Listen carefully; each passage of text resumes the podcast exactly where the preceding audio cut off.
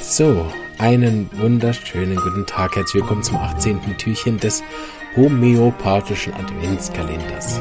Gestern hatten wir einen Fall mit Long-Covid. Dem habe ich Natrium-Arsenicosum gegeben.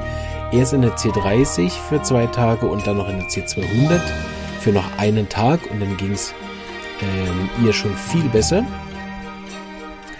Und ähm, was sich da als erstes gebessert hat, war die Motivation. Also schöner Fall auch für ihn nach außen. Erst ging es ihr wieder besser, sie hatte wieder Lust, was zu unternehmen, sich wieder abzulenken, hatte wieder Appetit. Das Schwitzen hat äh, relativ schnell dann aufgehört nach der C200.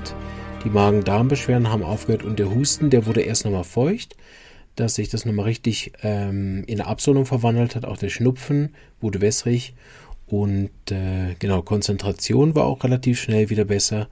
Und ähm, sie hat dann etwas später wegen was anderem ähm, Probleme in der Familie, hat sie dann, aber das schon zwei Monate später, genau, hat sie SGL-Semium gebraucht und dann nochmal Natrium muriaticum, aber das war nicht mehr mit den Long-Covid zu tun. Äh, aber es hat ihr wieder auf den Magen geschlagen dort. Gut. Und äh, Natrium arsenicosum und dann sozusagen Natrium muriaticum als Konstitutionsbehandlung wäre auch nicht schlecht in der Reihenfolge. Gut.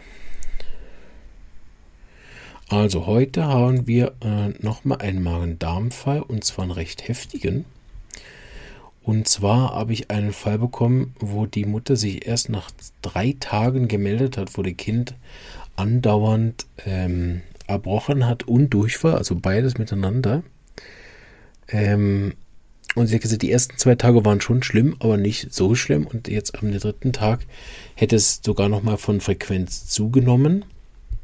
Und ich habe sie dann, ähm, vielleicht noch kurz als medizinische Voraus, habe ich sie dann ins Spital geschickt, weil der Junge, ähm, ich habe ihn gar nicht gesehen, aber sie hat gesagt, ja, er behält jetzt seit drei Tagen auch keine Flüssigkeit mehr innen drin. Und ich gesagt, hm, das ist, glaube ich, keine so gute Idee. Ähm, und habe ihn ins Spital geschickt. Dort hat er auch eine Infusion bekommen, ist dann wieder nach Hause gekommen und hat aber weiter erbrochen. Und dann sind sie gerade wieder äh, zurückgegangen. Dann hätte er dort noch Medikamente bekommen und so weiter. Also es war nicht so erfolgreich, mein Schicken in, ins äh, Krankenhaus, ehrlich gesagt. Und ähm, habe dann eigentlich gesagt, ja, wenn wenn es ganz klar ist, ne, dann sollen sie mich wieder anrufen. Das hat sie dann aber erst am vierten Tag gemacht, nachdem sie da diese Odyssee im Spital hin und her und irgendwie ging es ihm dann immer noch schlecht. Und sie hat gesagt, äh, er hat jetzt auch schon so ein Schwitzen dazu bekommen. Also er verliert irgendwie noch mehr Flüssigkeit. Vielleicht jetzt auch durch diese Kombination mit dem, was sie nachher im Spital gemacht haben. Ähm, auf jeden Fall hat er jetzt immer noch Durchfall und Erbrechen und sie ist erstaunt. Also auch jetzt wieder, wo er wieder sozusagen mehr Flüssigkeit hat, die ist Erbrechen ist sehr viel. Auch Durchfall hat er sehr viel, alles sehr wässrig. Und er schwitzt dazu noch. Also ziemlich ein heftiger Zustand. Ähm, es ist kein richtiger Auslöser klar geworden. Es hat auch sonst niemand von der Familie irgendwas gehabt. Und ähm, genau, deshalb war ich ein bisschen erstaunt auch und habe mit der Mama mehrmals gesprochen, ob irgendwas gewesen ist, warum er so in dem Zustand ist. Vom Essen kann es nicht sein. Auch sonst, ein bisschen Stress in der Schule, der ist zwölf. Okay, aber nichts, was auffällig gewesen wäre. Genau. Auf jeden Fall, was ähm, ich dann noch für Symptome genommen habe, ist, er hat sehr, sehr viel Durst. Ähm, vor allen Dingen jetzt aktuell, so wir sind am vierten Tag, sehr, sehr viel Durst, ähm, was er aber dann immer mal wieder auch dann wieder reichlich eben erbricht. Ähm, er sucht äh, Kühle, obwohl ihm kalt ist, fand ich auch auffällig.